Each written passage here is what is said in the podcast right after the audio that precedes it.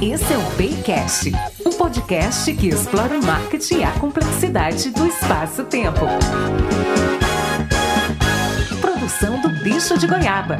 Apresentação: Luiz Bay.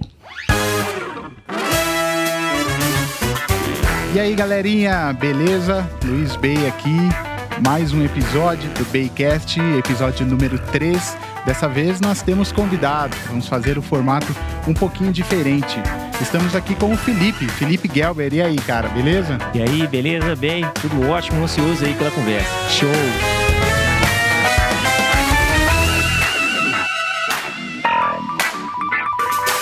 Bom, eu vou apresentar aqui brevemente o currículo do Felipe. Ele é um cara que já mexia com essa coisa de startup antes de, de ser moda, né? Antes de ser legal. Então ele vai ter muita coisa para passar para a gente aí nessa conversa, tá?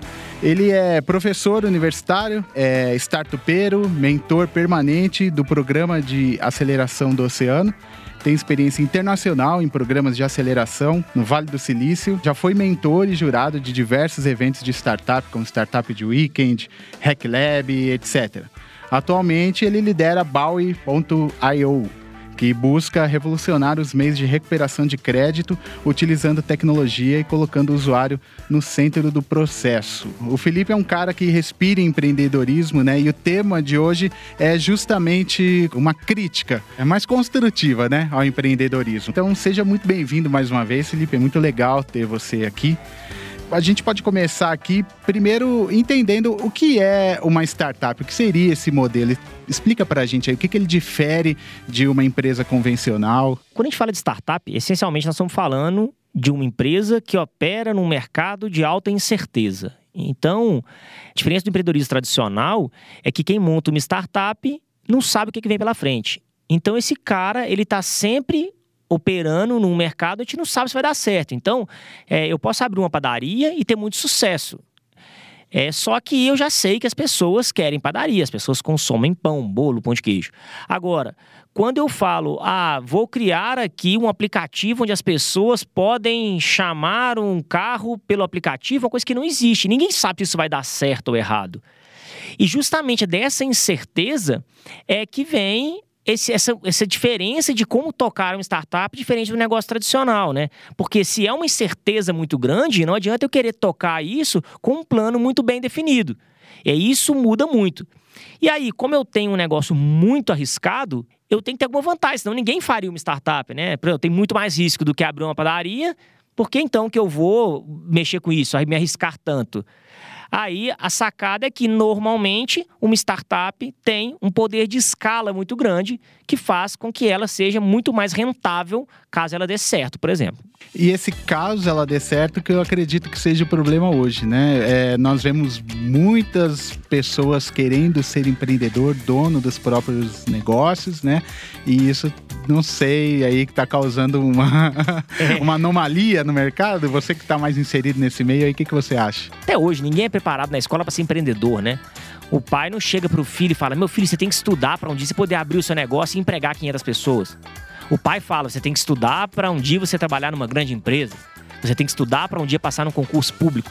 Então, assim, a nossa educação básica não é, não é voltada para empreendedorismo. E é engraçado, se a gente, nessa minha relação pai para filho, eu estivesse dando um conselho pro meu filho, quer dizer, pro mundo seria muito melhor se ele empreendesse. Porque Pô, se ele empreender, ele não só vai gerar riqueza no país dele, como vai empregar um tanto de gente, vai alavancar, quer dizer, ele melhora muito mais o país muito mais do que se ele fosse um servidor público ou um funcionário de uma empresa, né? Então, a gente começa por aí de que a nossa educação não é voltada do empreendedorismo. E parece que as pessoas tentaram corrigir isso já na fase adulta. E assim, na minha visão, a gente quase que foi para o outro extremo, que é como se fosse uma obrigatoriedade empreender, que todo mundo tem que empreender e é obrigado a fazer. E não é, no fundo é igual pessoas que têm aptidão para ser professores, outras não têm. Alguns têm aptidão para operar no mercado financeiro, outras não têm. Tem pessoas que têm aptidão para o empreendedorismo e outras não. Mas não é uma coisa que deveria ser obrigatória, imposta ali para todo mundo, né? Não é para todo mundo, definitivamente, né? É, definitivamente não é. Certo. Muita gente imagina o empreendedorismo assim como uma, uma escadinha, né? Que você deu um pouquinho certo, um pouquinho mais certo, um pouquinho mais certo, um pouquinho mais certo e agora cheguei no sucesso. E no fundo, é um tanto de coisa que você fez errado que no final deu certo. Então não existe essa linearidade né, no empreendedorismo, de que as pessoas imaginam que é assim. Ah, eu vou começar um negócio agora, vai ser muito difícil no começo, mas aí no mês que vem eu já vou melhorar um pouquinho, no outro um pouquinho, no outro um pouquinho, no outro um pouquinho, e de repente eu vou ter sucesso. E não é. No fundo, a imensa maioria fracassa. Esse é o ponto, sabe? Então quando eu imponho isso para as pessoas, Olha só como é que, que existe uma, uma dicotomia. Né? Eu imponho para as pessoas que ela tem que empreender, mas ao mesmo tempo eu sei que estatisticamente a maioria vai falhar. Eu estou empurrando essa pessoa para a forca. Porque eu obrigo, entre aspas, né? eu imponho isso socialmente, que tem que empreender, que quem é legal empreende, mas ao mesmo tempo eu sei que aquilo ali é extremamente complicado. Empreender é muito mais apanhar e superar do que bater. Então tá muito mais ligado a apanhar essa resiliência, né? De, pô, deu errado, mas eu vou tentar de outro jeito, deu errado, eu vou tentar, tentar de outro jeito. Lembra que a gente fala que startup é num cenário de incerteza? Então, quer dizer, você vai errar ainda mais do que no mercado tradicional. Então, se a gente pegar a maioria das startups, elas começaram com uma coisa, pivotaram para outra, e ah, tem umas que mudam o produto, tem umas que mudam o cliente-alvo, tem umas que mudam o canal, mas é raro, eu não saberia falar de cabeça uma startup que começou de um jeito e hoje é isso. Quer dizer, esse cara que está empreendendo, principalmente numa startup, ele tem que estar tá ciente que é uma sequência de tropeços, de erros, que no final pode culminar num sucesso, desde que você consiga se recuperar disso. Mas é injusto dizer que todo mundo tem que empreender e vai dar certo, porque não é. Acredite nos seus sonhos. É. Esse é, é o outro ponto que eu quero chegar, porque essa história é muito legal, mas em algum ponto deu errado alguma coisa, né? Virou um misto de autoajuda com misticismo, que culmina nesse, nesse termo, né? Empreendedorismo de palco, que é o que a gente meio que tá falando hoje, né? O que, que seria esse empreendedorismo de palco? Como é que funciona isso daí? Negócio de coach e tudo mais, que tudo virou uma bola só, parece, né? É, e, e, era coisa que aparentemente não tinha sentido, né? Mas é engraçado hoje você chegar numa, numa livraria na área de negócios, você vai ver só livro de autoajuda, né? E isso é muito estranho, né? Cadê os livros de negócio, né? Tá todo uhum. mundo vendendo livro de autoajuda. Não tem ferramental, né? É, não tem, tem. Só acredite no seu sonho. Acredite no seu sonho, é. acorde 5 horas da manhã e, e lute e tal, que vai dar certo. Vai quem dera se fosse isso. Porque isso é fácil de fazer, depende só do ser humano. Ah, acordar 5 horas da manhã e, e acreditar no meu sonho é fácil. Difícil é pôr comida na mesa acordando às quatro da manhã, acreditando só no sonho, né? É, essa é a parte difícil. Mas assim, é, como tudo que acaba virando moda, né? É, virou muito moda e tal, a gente começou a, a, a ver uma série de pessoas que discutiam sobre empreendedorismo, que palestravam sobre empreendedorismo, que ensinavam sobre empreendedorismo, e no fundo, quando você ia ver um track record desse cara, peraí, o que, que esse cara fez? Todo mundo, ah, é, não, não sei. Ele fez um curso aqui, é, ganhou campeão de pitch não sei aonde. E, no fundo, peraí, que negócio que esse cara fez? O que, que ele virou? O case dele é ele mesmo. O case dele é ele, o case dele é assim, eu sou empreendedor de palestra. Isso. Né? É, o meu empreendedorismo é dar palestra para os outros, né? E, e aí, cara, foi um texto no Medium de um cara que levantou esse ponto e falou, pô, esse empreendedorismo de palco e tudo, que é justamente esse cara que está ali no palco, é como se ele fosse uma autoridade no assunto, mas é um cara que nunca entregou nada. É um cara fanfarrão. Né, o cara que tá e fala disso, daquilo, diz daquilo, fala, mas o que, que você fez, fera? Você já jogou aonde? Que empresa que você vendeu? Que, onde que a sua empresa tá? Quanto você fatura hoje do seu negócio? É, é um negócio maluco, né? Que tem um cara que nunca fez nada me ensinando a fazer um negócio que ele não soube. E é aí que eu acho que mora o conflito. Isso aí virou exatamente o circo que a gente precisava. Entendi. Gente, empreendedor é o seguinte: o elogio você me manda na TED. É isso que é empreendedor. O empreendedor que é empreendedor que está lá, o sucesso dele, a definição de sucesso, não pode ser ganhar um prêmio de melhor startup do não sei o quê. O sucesso do empreendedorismo é o dinheiro caindo na conta. O sucesso do empreendedorismo é a TED passando. Então a gente tem que parar de acreditar num cara que nunca fez nada, que está lá no palco para me ensinar. Porque isso deturpa o empreendedorismo e tem muita gente boa fazendo. Só que aí eu começo a pôr todo mundo no mesmo balaio. Eu começo a achar que todo mundo que mexe com startup é fanfarrão. Ah, porque tem o, o startupeiro serial. É o empreendedor serial. É o cara que faz um negócio, faz outro negócio, faz outro negócio, faz outro negócio. E aí a gente precisa separar o que, que é aceitar o erro, que é uma coisa que faz parte do universo da startup, e o outro lado é cultuar o erro, né? Uma coisa é eu aceitar o erro e entender que ele faz parte do processo. Quer dizer, se, se você não fazer isso, não empreenda. Porque a única certeza que você tem quando você vai empreender é que você vai errar. E aí você tem que ser capaz de recuperar-se daquele erro e testar uma coisa nova. Agora, ao mesmo tempo, começaram a cultuar o erro. Ai, foi ótimo, já quebrou 39 startups. Não, peraí, ele tem um aprendizado, é legal. Ter quebrado é muito interessante, né? Muita gente comenta sobre a diferença de, por exemplo, de obter um financiamento nos Estados Unidos e obter um financiamento no Brasil, né? Fala-se muito no seguinte: é, quando eu vou tentar, ter uma startup, tentar um, empreendimento, vou tentar obter um financiamento lá fora, o que ele me pergunta é: quantas empresas você já quebrou? E aí isso faz muito sentido, porque eu falo, se esse cara já errou em três empresas, ele está maduro para receber o meu dinheiro. Aqui no Brasil, se eu for pegar um dinheiro e falar, eu já quebrei três empresas, o cara nunca me dá o dinheiro, porque ele tem um medo o erro faz parte da cultura da startup. Mas a gente começou a usar isso no seguinte: ah, eu nunca virei nada, não, mas eu vou empreendendo em série. E aí, quando você vai olhar o background desse cara, porque quem é que pode empreender em série? Ficar 5 anos, 10 anos criando e matando empresa que nunca deu nada? É o cara que já tinha grana. E aí é desonesto. Eu tô falando que esse cara é um empreendedor Nada, ele, porque tinha alguém atrás dele, ou ele mesmo, que tinha uma grana, que pôde bancar essas aventuras ao longo do tempo. Mas aí, quando eu coloco o empreendedor de palco, o fanfarrão, e coloco isso tudo junto, eu estou rotulando que todo cara que mexe com startup é isso. E não é. Tem cara muito bom chorando sangue aí toda noite para tentar fazer a startup dele virar e ter que aguentar um cara no palco falar que startup é isso, startup é aquilo, né?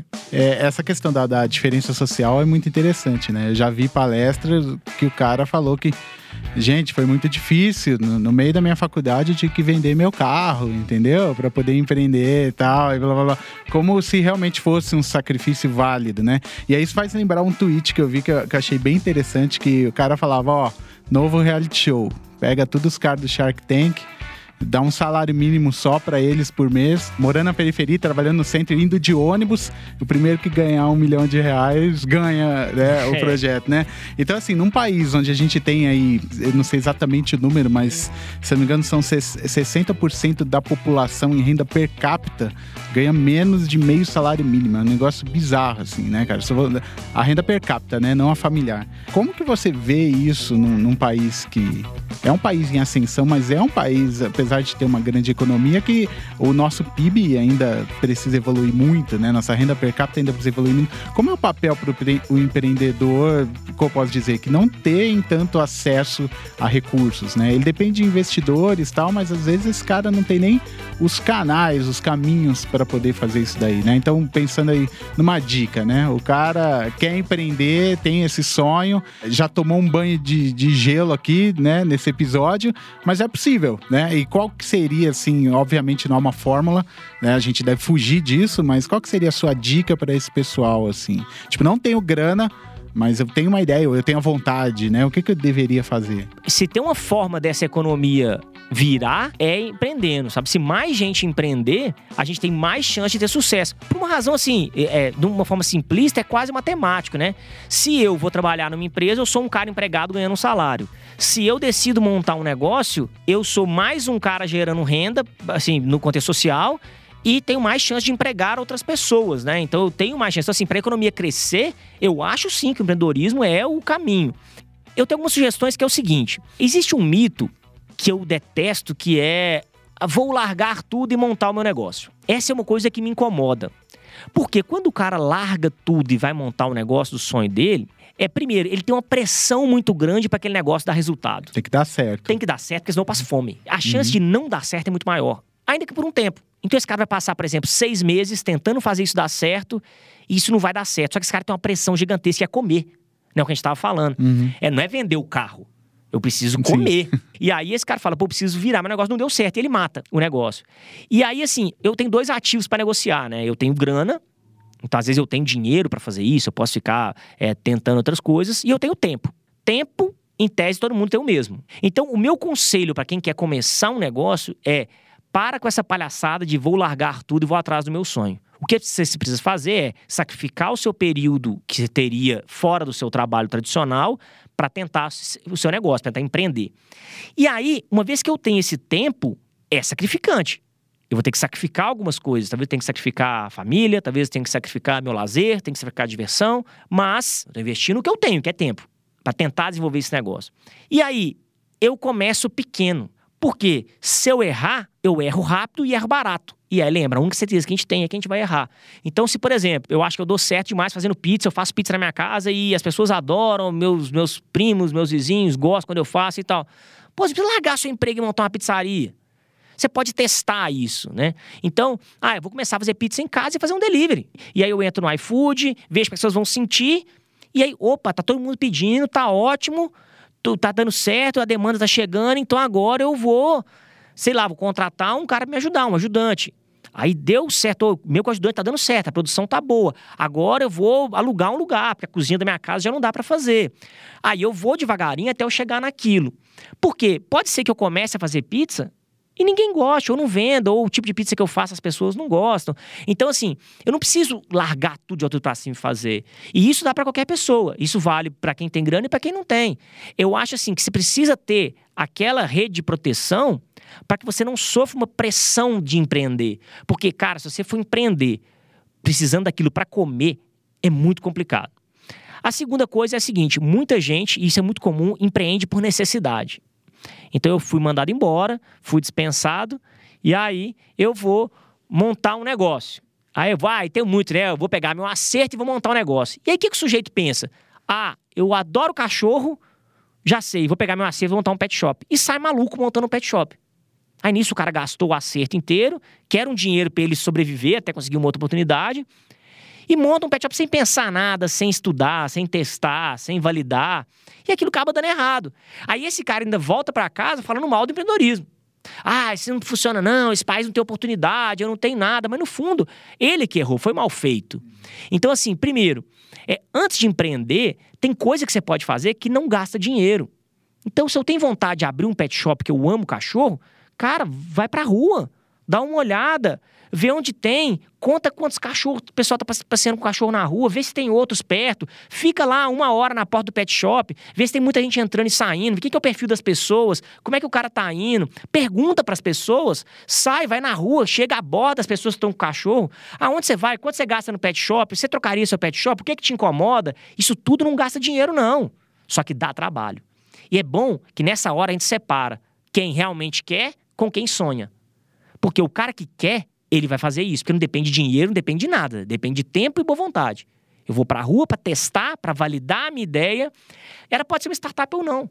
Eu posso validar a minha ideia de uma startup ou validar uma ideia de negócio tradicional, mas isso não precisa de dinheiro. Isso o cara tem que ir e fazer. Então, para consolidar, não caia nessa de largar tudo, tenta no começo fazer o meio a meio, trabalhar e nas horas livres tentar tocar o seu negócio.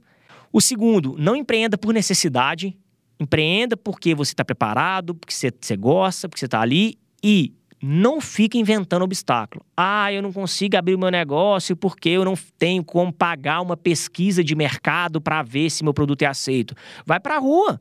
Vai para a rua e valida você mesmo. Ah, vai ter a mesma relevância estatística da pesquisa de mercado? É claro que não. Mas você não gastou nada financeiramente, você gastou o seu tempo, que é o seu recurso, você gasta o que você quiser.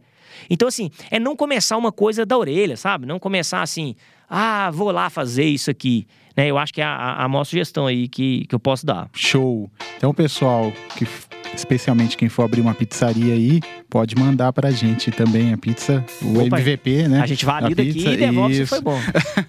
é, cara, pra gente caminhar aqui para finalizar, uma última questão é, mais voltada no campo da sociologia. Existem muitas críticas em relação uh, aos novos mercados que são explorados pelo empreendedorismo, especialmente em relação a relações trabalhistas.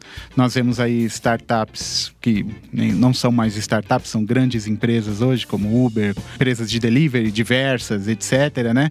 Que mantêm aí uma relação de trabalho com o indivíduo que, de acordo com a legislação de vários países, entre, entre eles o nosso, é algo um pouco esquisito, assim, em relação a direitos trabalhistas trabalhistas e tudo mais.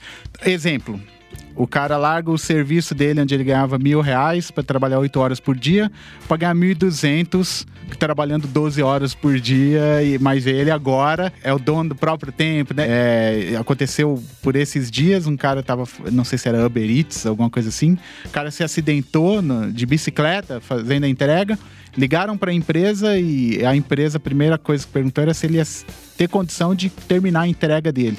Em nenhum momento se preocupou com o bem-estar, né? a saúde, a integridade física, além de, obviamente, ele não provavelmente vai ser afastado e não vai ter nenhum tipo de benefício ou seguro, né, ou qualquer coisa em relação ao acidente que ele estava em horário de trabalho, mas ele não tem vínculo.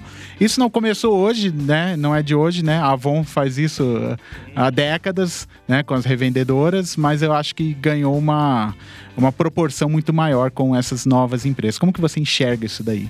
É, eu acho assim, a nossa legislação trabalhista ela não compreende o mundo atual. Eu acho que a gente tem um tipo de trabalho diferente hoje, pessoas diferentes. A legislação foi feita para proteger uma parte que era realmente muito explorada em função dessa diferença de oferta e demanda, e hoje eu acho que isso mudou muito. Acho que as pessoas hoje são mais esclarecidas, as pessoas conseguem, por exemplo, por que eu não poderia negociar a minha própria relação de trabalho com o meu empregador? Ah, se eu quero almoçar por meia hora, antigamente eu não podia. Então, e, pô, decisão minha, hoje eu posso, eu negocio com o meu empregador. Se eu quisesse, por exemplo, ah, eu quero trabalhar é, no domingo, a minha casa é um inferno, então eu prefiro trabalhar no domingo e folgar na quarta. Antigamente não podia. Quer dizer, a legislação tentava apartar tanta coisa que acaba prejudicando, o que eu acho que tem muitos setores, não acho que aplicou a todos, naturalmente, que sim podem negociar suas relações de trabalho. A outra coisa que eu acho assim que quando a gente cria esse universo dos marketplaces, né, no caso de Uber, Rappi, Uber Eats e por aí vai, eu, eu acho que é uma economia nova e a gente precisa adaptar isso. O caminho não é criar um mundo de regras trabalhistas para esse cara também, não. É, entendo sim que tem uma série de defeitos, mas querer aplicar um modelo de legislação é, antigo num problema novo é excesso de otimismo, sabe? Eu acho que isso nunca vai dar certo. A gente precisa repensar mesmo e, de certa forma, ir ajustando. Eu não acho também que tem que criar um mundo de obstáculos a isso. Porque se a gente pensar, por exemplo, o cara do Uber pode ser o cara que precisa de uma grana. Ele trabalha, é, é, é, revitalizando o exemplo anterior, né? Esse cara trabalha de 8 às 18, só que ele quer juntar uma grana e ele vai trabalhar das 18 horas quando ele termina até as 10 da noite. Então, assim, faz parte do jogo, respondendo. Eu acho assim, a gente precisa ajustar algumas coisas sim, tá? a gente tá longe, tá certo.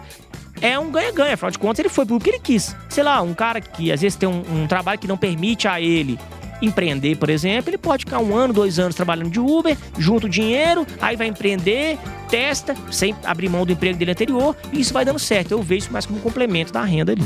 Entendi, legal. E é o que você falou, né? O próprio modelo da startup é ir adaptando conforme as demandas forem surgindo. Né? Porque a única certeza que você tem é que vai mudar.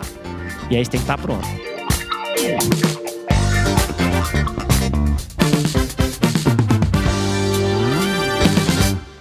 Beleza, legal, cara. Então, retomando o assunto do empreendedorismo de palco e tudo mais, o que, que é o coach quântico, cara? Explica pra gente.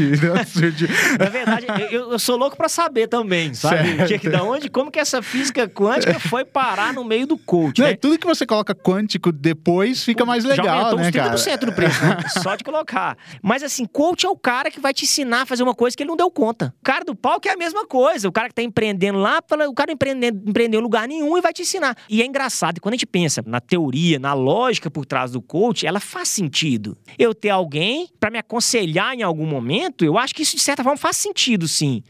E do mesma forma que empreendedorismo também faz sentido, startup também faz sentido, só que o povo deturpou aquilo ali. Eu queria muito ser aconselhado por um cara que teve muito mais sucesso que eu por exemplo, eu empreendo, toco um negócio e de repente vem um cara que já passou por isso tudo que eu tô passando agora e me fala: olha, faz isso, isso e isso, é uma sugestão boa, isso que vai dar certo. Olha, uma vez aconteceu isso comigo, eu fiz tal coisa. Isso para mim faz muito sentido. Da mesma forma que faz sentido o empreendedor subir um palco para ensinar para os outros o que ele já passou.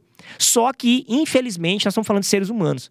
E eles deturparam isso. Então, hoje, o cara que dá palestra de empreendedor é o cara que nunca empreendeu, mas é o cara que ganhou o prêmio de startup não sei o quê, é o cara que ganhou um edital de não sei aonde, é um cara que venceu o concurso de não sei o quê, e tá lá me ensinando a empreender, sendo que ele nunca empreendeu. E é o caso do quântico, do, do coach. do quântico coach. Né? Quântico. Voltando aqui. O que, que qualificou o cara a ser coach? Ter feito um curso de coach. Qual que é a lógica? Porque eu fiz um curso, agora eu posso aconselhar todo mundo. Não é que o coach em si é, é, é o demônio do mundo.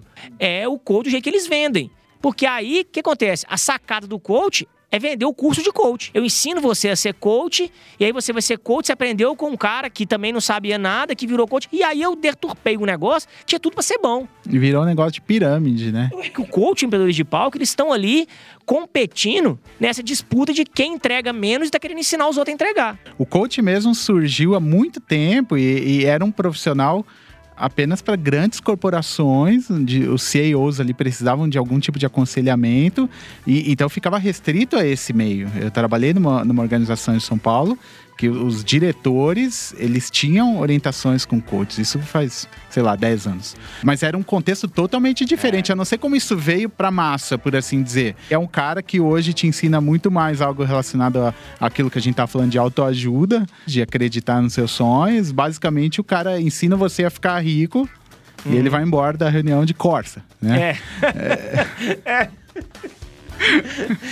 E é o cara. O que, o que, assim, o que também não é uma métrica de riqueza, mas de qualquer forma, é o cara que tá ali, não faz sentido nenhum, né? O cara ensinar o outro a ficar rico se ele não deu conta, né? Hum. Estragaram um negócio que tinha tudo pra ser uma profissão boa. Isso é uma profissão legal, hum. né? Que é um cara te te aconselhar, um Sim, cara fazer isso aí. Tinha tudo um papel de mentor um mesmo, mentor. né? E hoje é, não é isso. Pô, legal, bacana. A gente ainda tem muito é, chão para trilhar nesse, nesses mercados. Certamente.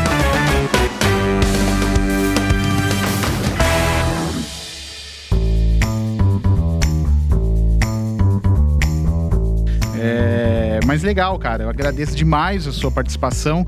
E para a gente finalizar, eu gostaria de apresentar aqui brevemente o, o seu canal. Você tem um canal de investimentos, né? Pô, legal. Eu tenho um canal no YouTube, ele chama Felipe com dois Is, e eu falo de fundos de investimento imobiliário, daí o FIILIP, né? Então, é, o fundo de investimento imobiliário é uma forma de investir em renda variável, na qual você compra uma cota de um imóvel.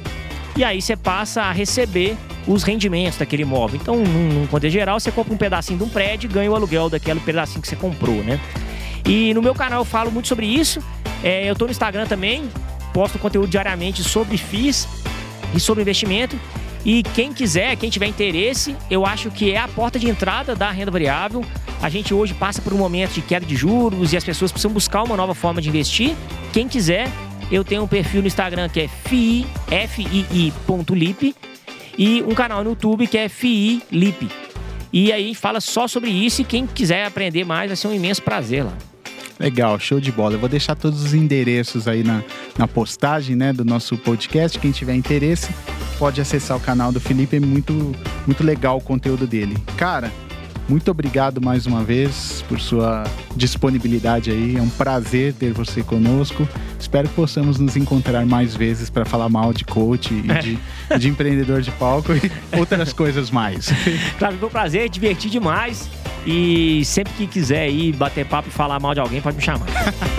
Valeu.